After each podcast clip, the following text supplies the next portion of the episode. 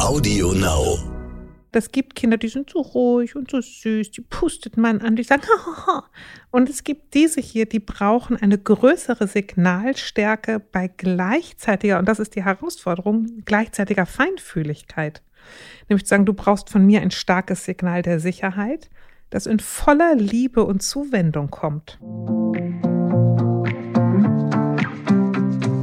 Hallo und herzlich willkommen zu einer neuen Folge von Elterngespräch Eure Fragen, dem Podcast-Talk von Eltern für Eltern.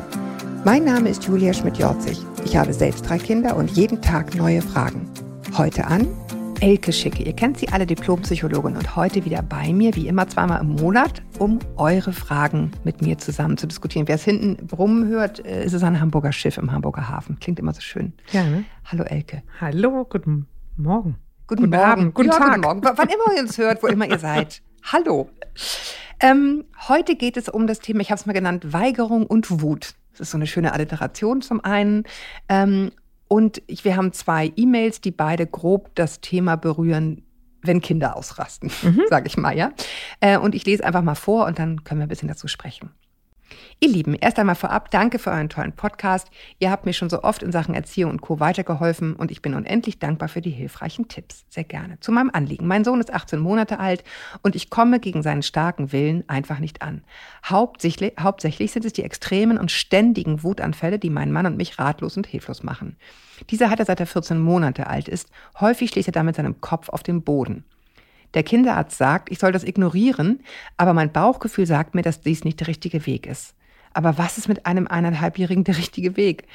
Wie kann ich meinem Sohn bei seinem Gefühlswirrwarr heraushelfen? Ich weiß, es gab schon Podcast-Folgen zum Thema Wut, nur ging es da um ältere Kinder und mit den Tipps komme ich bei meinem Sohn leider nicht weiter. Ja, Umgebung schaffen und so weiter. ähm, gut zugehört. Ich weiß wirklich nicht mehr weiter. Ob ins Bett bringen, wickeln, anziehen, in den Hochstuhl setzen, alles ist mit so viel Geschrei verbunden. Liegen bleiben, zum Beispiel wickeln, stillsitzen, anschnallen, all das mag er überhaupt nicht. Generell ist er ein sehr aktives Kind und motorisch fit. Er fährt seit er 13 Monate alt ist Bobbycar, Gott, da konnte man noch nicht mehr laufen. ähm, Roller und Laufrädchen wie ein großer. Ähm, hier ein paar konkrete Spiele aus dem, äh, Beispiele aus dem Alltag. Meinen Kleinen in den Autositz setzen ist in den meisten Fällen unmöglich. Buggy-gleiches Spiel. Er windet sich, schreit und macht sehr deutlich, dass er nicht einsteigen will. Dabei erkläre ich ihm auf dem Weg zum Auto, wo wir hinfahren. Just stop it. Genau. Also das, ist, das war, ich, ähm, ihr seid ja nicht hier, ihr könnt uns nicht sehen, aber bei diesem Satz, das war der Moment, an dem Elke und ich uns angeguckt haben über den Tisch hinweg, nach dem Motto, hä? Reden mit einem anderthalbjährigen über dieses Thema? Stop it, genau. Also zum Beispiel, äh, wir fahren jetzt zu Oma und Opa, dort kannst du im Sandkasten spielen. Hast du Lust? Keine Chance. Klammer auf, stimmt, Klammer zu. Mit Ablenkung schaffe ich es manchmal. Oft muss ich ihn aber schreiend und stampelnd anschnallen. Autofahren an sich findet er gut, ist begeistert, wenn er ein Motorrad oder Traktor vorbeifahren sieht. Das Abendessen eskaliert fast täglich. Wir essen gemeinsam, warm zu Abend. Elkes Augenbraue geht nach oben. Das ist total toll, Was? dass ihr warm zusammen, zusammen Abend esst. Aber ich glaube, es ist so ein bisschen, man hört schon den Anspruch an dieses Essen am Abend. Äh, Genau. Entweder das Drama beginnt direkt zu Beginn, wenn er erst gar nicht sich in seinen Hochstuhl steigen, setzen möchte, sich mit Händen und Füßen wehr, wehrt und schreit wie verrückt. Spätestens aber, wenn er fertig gegessen hat und dann kein Verständnis hat, dass Mama und Papa noch fertig essen möchten und keine Zeit haben zu spielen, wirft er sich zu Boden und haut mit seinem Kopf auf den Fußboden. Ich nehme ihn dann zu mir und erkläre ihm, dass Mama und Papa fertig essen müssten. Klammer auf, stop it, Klammer zu. Meine Frage, soll ich darauf bestehen, dass er im Hochstuhl ist, Kopf schlagen und verzweifeltes Geschrei in Kauf nehmen? Oder ist der Weg des geringsten Widerstandes oder den Weg des geringsten Widerstandes gehen? Zum Beispiel ihn auf den großen Stuhl, ihn auf dem großen Stuhl wie Mama und Papa essen lassen. Das hätte er nämlich gerne. Obwohl ich das nicht möchte, da er ohnehin nicht ruhig sitzt, bleibt, ruhig sitzen bleibt und mir das viel zu gefährlich ist. Bitte versteht mich nicht falsch. Ich liebe es, Mutter zu sein. Das hat nie jemand in Zweifel gezogen, liebe Mutter. ähm, aber ich merke, dass diese anstrengenden Wutanfälle auch mich verändern. Anfangs war ich eine geduldige, entspannte Mama. Mittlerweile bin ich oft zu genervt, was mich am meisten belastet, sehr unsicher. Ich möchte keine unsichere und gestresste Mutter sein. Aber häufig ein heulendes und strampelndes Kind vom Spielplatz zu, zu tragen, macht auch etwas mit mir. Ich weiß, vergleichen soll man nicht, aber warum geht es nur mir so? Wer hat das denn gesagt? Ja. Also gut, ähm, aber häufig geht es nur mir so. Also ich mache nur Spaß, liebe Mama. Ne? Es ist äh, natürlich geht es nicht nur dir so. Wir kriegen hier tausende Mails, in denen solche Sachen drinstehen. Wir treffen uns regelmäßig mit gleichaltrigen Kindern und ich höre von den anderen Muttis immer nur, also so krass ist es bei uns nie.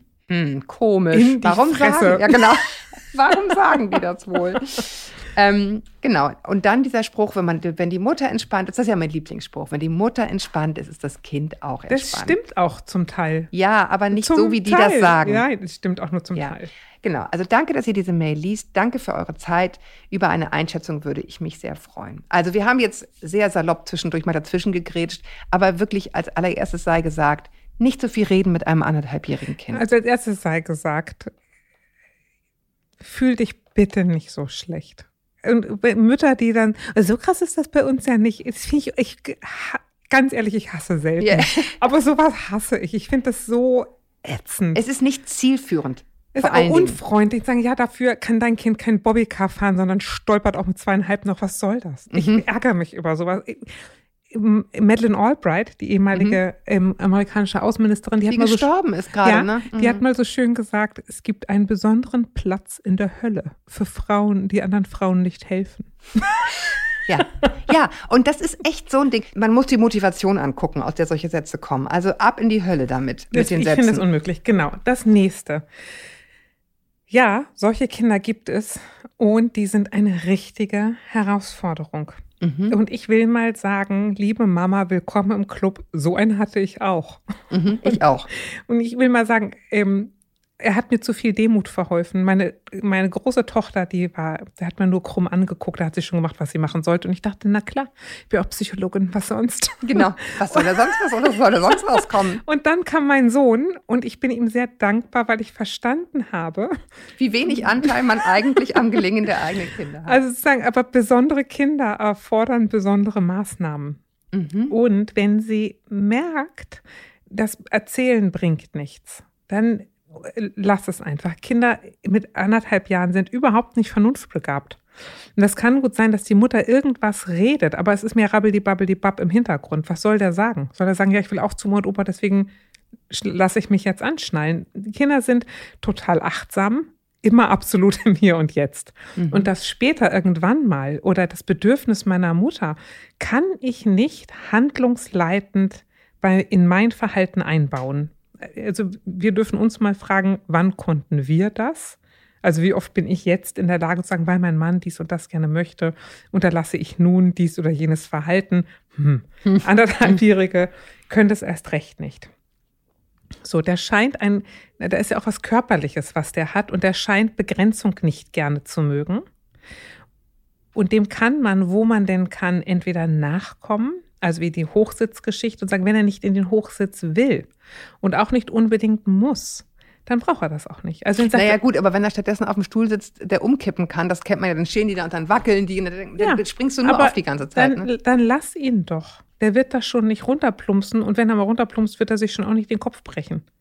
Ne? Aber ihm das beizubringen, weil er dann in der Kita sich auch an Regeln halten muss, das ist überhaupt nicht zielführend. Die Frage ist, was geht jetzt? Und jetzt, wenn sie, hat, er, sie hat nur Sorge, dass er es tut. Also wenn er wirklich hin und her kippelt, dann könnte man sich so hinsetzen, dass man sein Bein auf, das, auf den Stuhl macht. Der braucht ja nicht die ganze Stuhlfläche. Ne? Und dann hat man den Stuhl gesichert und dann kann er da sitzen oder auf dem Stuhl stehen und essen. Manche Kinder brauchen die Bewegung, um in Balance zu kommen. Und wenn die wenig innere motorische Balance haben, dann müssen sie viel Balance im Außen herstellen. Dazu passt auch dieses Bobbycar-Fahren. Ne? In Bewegung bin ich in Balance, in Stille plumpse ich raus. Das Mhm. ist mir zu viel. Und dieses festgeschnallt werden bedeutet, ich bin eher un, also einige fühlen sich angeschnallt richtig sicher, andere fühlen sich angeschnallt unsicher, haben das Gefühl, ich Ja, aber hier, verliere meine äh, Ja. innere Kontrolle. aber hier habe ich das Gefühl, für ihn ist es der Übergang. Ne, da- weil, denn sie sagt ja, wenn er dann erstmal drin sitzt und da passieren tolle Sachen, ist eigentlich alles gut. Es ist dieser Übergang von Freiheit zu, zu Genau. Festsein. Also was ich ganz interessant finde, ist am Ende dieses Unsicherheitsding. Ne, dass sie sagt, ich merke, ich werde irgendwie unsicher. Und da kann ich wirklich nur sagen, bloß nicht. Also klingt so doof, weil wie kann man jetzt einfach beschließen, nicht mehr unsicher zu sein? Aber ich glaube, gewissermaßen muss man das und sagen, also, wir werden jetzt hier zu Ende essen Und du kannst tun, was du möchtest, aber wir werden jetzt hier essen. Mhm. Und das ist eine Sicherheit, für die muss ich keine Bücher lesen, sondern ich habe einfach Hunger und ich möchte jetzt mit meinem Partner hier sitzen und wir bleiben hier sitzen und essen. Das ist eine Sicherheit, die ich ausstrahle. Ich werde jetzt nicht aufstehen und ja, dann musst du mit dem Kopf auf den Boden hauen. Wir werden jetzt hier essen. Ich würde ihn nicht mit dem Kopf auf den Boden hauen lassen, weil das ähm, erstmal, das hört sich richtig schlimm an, wenn die das machen. Man kann das auch kaum aushalten, weil es so, es sieht so wie der komplette Kontrollverlust aus und es macht einem auch Angst. Mhm. Was man machen kann, ist, legt ein Kissen drunter. Dann kann er mit dem Kopf auf, aufs Kissen hauen. Dem geht es darum, motorisch ähm, wieder in Balance zu geraten. Ich finde es total richtig zu sagen, pass mal auf, Kerlchen, wir wollen jetzt essen und du willst Ärger machen. Ich finde einen Laufstall super.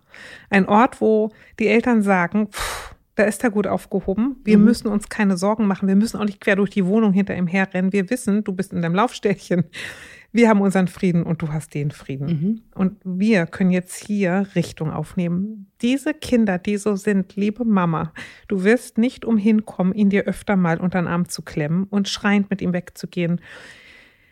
Ähm, das ist kein Versagen als Mutter, sondern ich sag mal ein bisschen, ähm, ein bisschen salopp, artgerechte Haltung. Ja, das gibt Kinder, die sind so ruhig und so süß, die pustet man an, die sagen, Hahaha. und es gibt diese hier, die brauchen eine größere Signalstärke bei gleichzeitiger, und das ist die Herausforderung, gleichzeitiger Feinfühligkeit. Nämlich zu sagen, du brauchst von mir ein starkes Signal der Sicherheit, das in voller Liebe und Zuwendung kommt. Und das ist schwer zu koordinieren für Eltern. Ich glaube, ich habe das schon mal erklärt, aber ich sage das gerne mal, weil ich das äh, gar nicht so leicht finde, zu sagen, dieses Kind soll, kann sie sich wahrscheinlich, nehme ich mal an, öfter wie ein Klappmesser auf den Arm nehmen. Ne? Also mit seinem Rücken an ihre Brust und dann seine Beine anwinkeln und halten. Mhm. Ne? Also wenn das euch klar ist. Er, er mhm. winkelt die Beine, ihr macht die Beine unter seine Kniekehlen und zieht ihn an euren Körper ran. Dann ist er sicher, Ihr seid sicher, ihr habt ihn richtig fest im Arm und er kann in aller Ruhe vor sich hin brüllen ne? und ist sicher gehalten. Mhm. Und das mache ich am besten, wenn ich denke, ah, kleiner Mr. Master kann gerade nicht, dann komm mal her, ich helfe dir da hinüber. Ne? Mhm. Ähm, und zu sagen, ich sehe, du brauchst mich hier. Ich sehe, du schaffst es gerade nicht. Dafür, dafür hast du mich ja perfekte Mama an Bord. Ne? Mhm. Und weniger zu denken, oh mein Gott, was braucht er denn? Ich, der flippt so aus. Was er dann braucht, ist Sicherheit. Und das kann gut sein, er findet das Anschnallen einfach bescheuert. Okay, er findet es doof, es ist aber eine Notwendigkeit.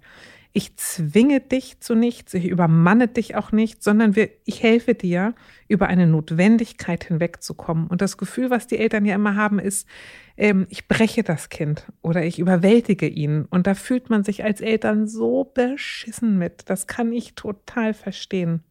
In eine innere Haltung zu wechseln von nicht, ich breche und übermanne dich, sondern ich sehe, du kannst diese Notwendigkeit schwer akzeptieren. Das tut mir leid für dich. Aber, aber es ist, ist die Notwendigkeit. Ist ja. Und ich mache es mit dir so gut ich kann. Ich höre deinen Ärger darüber. Ich höre auch, dass es dich ganz, ganz stark anfordert.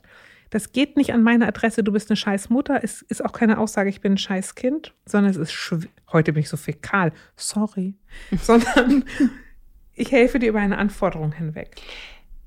Ja, Punkt. Ich finde, viel mehr kann man dazu auch nicht sagen, weil ich jetzt nämlich gerne noch die zweite Mail vorlesen würde, ja. die in eine ähnliche Richtung geht, ja. nur noch stärker. Und ähm, deswegen will ich an diesem Scharnier hier einmal grundsätzlich mhm. sagen, wir sind keine offizielle Beratungsstelle und können wir auch nicht sein, weil wir die Fälle nicht gut genug kennen. Das sind Gedanken, die wir äußern. Und gerade im nächsten Fall ist es so, das ist definitiv ein Fall, den können wir hier nicht abschließend bewerten, mhm. sondern das sollte man vor Ort klären. Auch die Mutter mit der Mail davor, davor. Ne, wenn sich das fortführt und wirklich zu Zerwürfnis in der Familie führt, weil dieses Kind nicht zu bändigen ist, dann wird es dafür Gründe geben. Das machen Profis vor Ort, die sich die Kinder angucken. In Klammern, Physiotherapeutin mal genau. drauf gucken lassen. Physiotherapeutin drauf gucken lassen, sozialpädiatrische Zentren, wenn es dann soweit ist. Also ne, da, ja. da, es, es gibt einen Punkt, wo man merkt, so jetzt kommen wir hier wirklich nicht mehr klar, ja. da hilft auch kein Podcast. Aber es ist ein kurzer Weg und auch für die kommende Mail zu sagen, einmal mit der Kinderärztin sprechen und sagen, Mensch, so ist das, können wir bitte mal eine Überweisung zur Physiotherapeutin haben, in Klammern Bobart oder Wolter Fortbildung. Und die können da sehr gut drauf gucken mhm. und haben auch so ganz handpraktische Tipps. Super. Jetzt ja. kommt die zweite Mail. Bisschen andere Liga, muss man sagen. Könntet ihr mal eine, also guten Morgen, liebe Julia, könntet ihr mal eine Folge zu Affektkrämpfen bringen? Wir sind mit unserer Tochter elf Monate leider davon betroffen. Bisher konnten wir gut damit leben und wussten, wie wir reagieren müssen. Vergangene Woche war es dann aber so schlimm, dass wir bei der Notfallnummer angerufen haben. Klammer auf, sind angefangen zu röcheln und zu zucken. Zwischenzeitlich sind wir total verunsichert, wie wir reagieren müssen. Aber wann brauchen wir einen Rettungswagen? Mein Mann war bis dahin immer entspannt. Außerdem haben wir erziehungstechnisch ein Problem. Sie will zum Beispiel nicht auf den Wickeltisch und fängt an zu weinen. Reagieren wir nicht schnell genug, brüllt sie sich so in Rage, dass sie wieder die Luft anhält und ohnmächtig wird. Wir haben schon eine Technik entwickelt, sie abzulenken, aber es klappt nicht immer. Wir können ja auch nicht immer nachgeben, damit sie ihren Kopf durchsetzt. Da muss ich gleich einmal sagen, das Kind ist elf Monate alt. Ne? Ja. Hier setzt niemand seinen Kopf durch. Ähm, sie soll sich auch mal wehtun, aber sobald sie fällt, will ich zu ihr rennen, damit sie wieder Luft hat. Dienstags haben wir immer Oma-Tag, damit ich arbeiten kann. Die Oma ist jetzt auch total verunsichert. Ich würde mich freuen, wenn ihr zu diesem Thema auch mal eine Sendung macht, da doch ein bis fünf Prozent der Kinder betroffen sind. Also diese Zahl kann ich wissenschaftlich weder belegen noch widerlegen. Ist auch egal. Es gibt diesen Fall, es wird auch andere Fälle geben. Ähm, und natürlich ist das nochmal eine andere Liga als, würde ich sagen, die Mail davor. Ne? Also wenn jemand richtig in so einen Krampf reingerät. Also das allererstes habe ich eben schon gesagt, finde ich ganz wichtig. Ein elf Monate altes Kind setzt seinen Willen in dem Sinne nicht durch. Da ist irgendwas, was können wir beide hier nicht sagen. Das muss sich jemand angucken, der sich damit auskennt. Mhm. Total. Und ähm, ob sie den, also ich würde auch nochmal mit der Kinderärztin genau besprechen, woran erkennen wir einen Notfall, was müssen wir dann tun. Mhm. Absolut. Ähm, Punkt. Aber was ich hinzufügen kann, was vielleicht Mama hilfreich mhm. ist für alle Kinder, ist, ähm, was das Kind ja tut, ist, die geht zu schnell in den Notfallmodus. Mhm. Ja, also wir sind, wenn man sich mal vorstellt, es gibt 100 Prozent und ideal sind wir, wenn wir zwischen 30 und 80 Prozent vor uns hin machen. Mhm. Wenn wir über 90 Prozent geraten, dann geht das Gehirn in Notfall. Das ist das, wenn wir kreischen, schreien, mhm. unflätig werden. Ne? Mhm. So. Ähm, und die Frage ist vielleicht weit davor, nicht was tun wir, wenn sie schon ähm, da drinne ist, sondern wie können wir im Vorhinein dafür sorgen, dass sie unten bleibt. Und wenn wir wissen, wickeln zum Beispiel ist für sie anstrengend, und ich weiß, ich will wickeln, dann zum Beispiel rhythmisch zu klatschen, ein langsames Lied zu singen. Man kann auch mal gucken. Wie willst du denn klatschen und wickeln auf einmal? Nee, bevor so, du okay. wickelst. Mhm. Ne? Oder mal so gucken, wie ist die, also wie ist die Torte, kann man der vielleicht auch so leicht rhythmisch den Rücken, den Rücken klopfen, ne? dass ihr mhm. System mhm. gar nicht erst hochjagt, sondern von Anfang an unten bleibt. Mhm. Ne? Weil, die, also wenn man das mal physiologisch anguckt, die Tochter sieht, der Wickeltisch kommt, die hat sich auch angewöhnt, aha, Wickeltisch bedeutet Signal, rums hoch geht Ja, übrigens, warum nicht mal was anderes als Wickeltisch? Ist auch eine Idee, ne? Ja. Auf dem Boden. Genau, und wenn die Eltern, sag mal, mit äh, am liebsten tiefer Stimme, rabum, rabum, was singen, ne? Mhm. dann setzen die ein anderes physiologisches und, ähm, und ein anderes äh, kognitives Muster ein. Also wie kann ich da, würde ich versuchen, viel mehr präventiv zu arbeiten. Und die haben sich ja alle miteinander angewöhnt. Mama ist aufgeregt, Papa ist aufgeregt, dann ist die Tochter aufgeregt. Auch das ist ja so ein Teufelskreis. Mhm. Ähm, und das könnte ein bisschen im Vorhinein helfen, viel, viel langsamer, viel, viel tiefer und viel, viel gleichmäßiger. So dass es einem als Erwachsener manchmal schon so ein bisschen mehr Schugge vorkommt. Ja, und grundsätzlich immer wieder, das Wort fällt hier auch immer wieder, Musterunterbrechung, Musterunterbrechung, ja. Musterunterbrechung. Also, ne, wenn das Muster schon ist, ah, Wickeltisch, alle kriegen schon ja. irgendwie steife Muskeln, dann eben einfach mal auf dem Bett. Ja. Ja, einfach mal woanders. Ja. Immer den Unterschied machen. Ja. Immer wieder. Man kann es wiederholen, das hier gebetsmühlenartig. Wenn das eine nicht geht, den Schlüssel wechseln, die Ebene wechseln, den Kanal wechseln. Ja. Was ginge stattdessen? Ähm, und, also zur Musterunterbrechung gehört ja auch, die, also die scheint ja in einen Tunnelblick zu geraten mhm. oder in so einen Tunnel, ne? Und auflösen tut es Rhythmik oder das Durchschütteln von Rhythmik. Also wenn man sie auf dem Arm hat, dann kann man mal probieren, sich mit ihr, also sicher, ne, die mhm. soll keine Angst haben, sondern sich einfach mal zwei, dreimal schnell um die eigene Achse zu drehen, so damit der Gleichgewichtssinn angeregt wird und die, die Tochter in eine neue Orientierung kommt. Auch ein Unterschied, ne? Ja. Das ist immer der Unterschied. Genau. Und da aber zu gucken, einigen Kindern macht das Angst. Probiert es ruhig gern ein, zwei Mal, wenn ihr merkt, dass es gar nichts mhm. euer, dann lasst also das was, um Gottes Was bei mir ganz ne? gut funktioniert hat, ähm, äh, war so dieses auf den Bauch legen, also Mhm. sozusagen über die, über die, über die Oberschenkel Ja. und dann sozusagen im Herzrhythmus auf die, auf die, auf den Windelpo klopfen. Ja. Gedung, gedung, gedung, ja. Genau. Das ist so, die liegen dann, die können dann frei, frei drehen Mhm. sozusagen, aber halt fest Mhm. und haben so diesen Herz, dieses Herzrhythmusgefühl. Und grundsätzlich ist es ja so, dass sie im wahrsten Sinne des Wortes auch ein sprachliches Bild außer sich sind. Ja.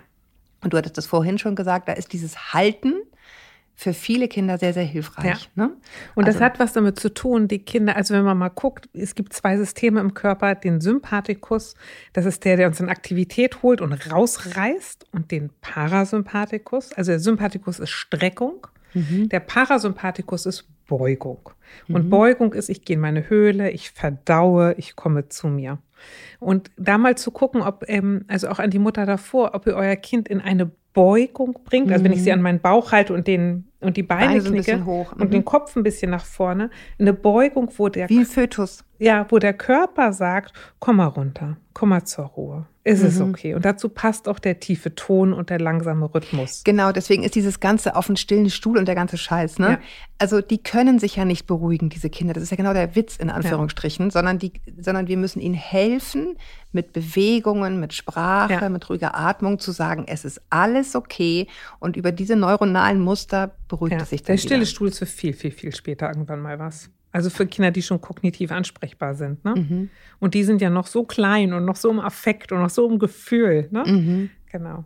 Also aber bitte holt euch da auch da ähm, würde ich mit der, auf jeden Fall mit der Kinderärztin sprechen und auch da vielleicht nochmal physiotherapeutisch gucken, was braucht der Körper, weil der Mhm. Körper sich etwas angewöhnt hat, was nicht gut funktioniert. Ganz kurzer Exkurs. Ähm, du hast gesagt, bitte darauf achten, Voiter und Bobat. Ja, Kannst du grob sagen, Ja. was die machen? ganz grob. Das sind beides zwei äh, ähm, Ausbildungen, die eine Physiotherapeutin nochmal hinzubekommt. Und ähm, die haben zwei sehr unterschiedliche Wirkrichtungen. Und Mhm. Bobat ist eher so, und, und keine davon ist besser oder schlechter, wohlgemerkt, obwohl sie so anders sind. Bobat Mhm. versucht eher spielerisch mit den Kindern neue Muster einzustudieren. Bewegungsmuster? Mhm. Genau. Ähm, und Voiter funktioniert so, dass man die Kinder in eine Position bringt, die Mhm. ihnen neu ist und deswegen auch gar nicht selten unangenehm. Mhm. Und ähm, erst die Physiotherapeutin bringt dann aber den Eltern auch bei, diese Kinder in diese Position zu bringen, vielleicht einen Triggerpunkt zu drücken und zu halten.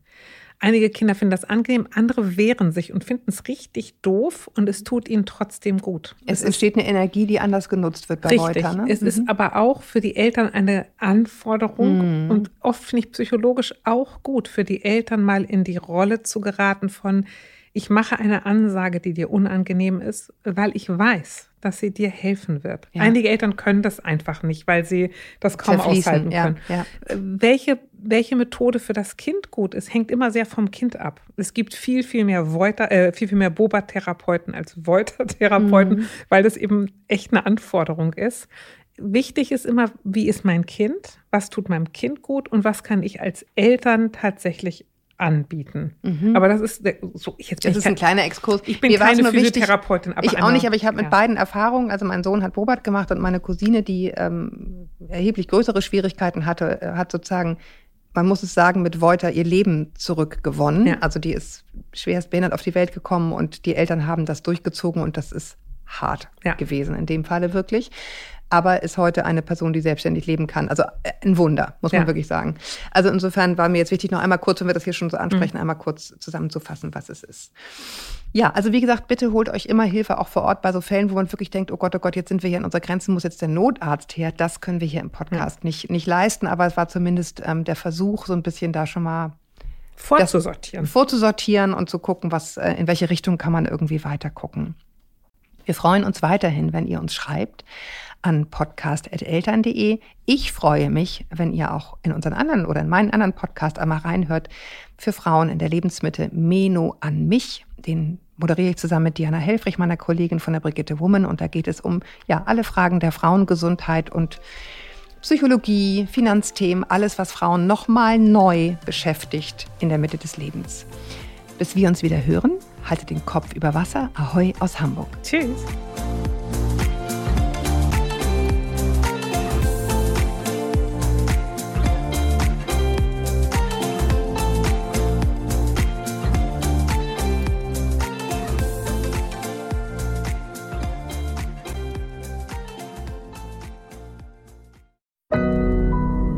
Audio Now.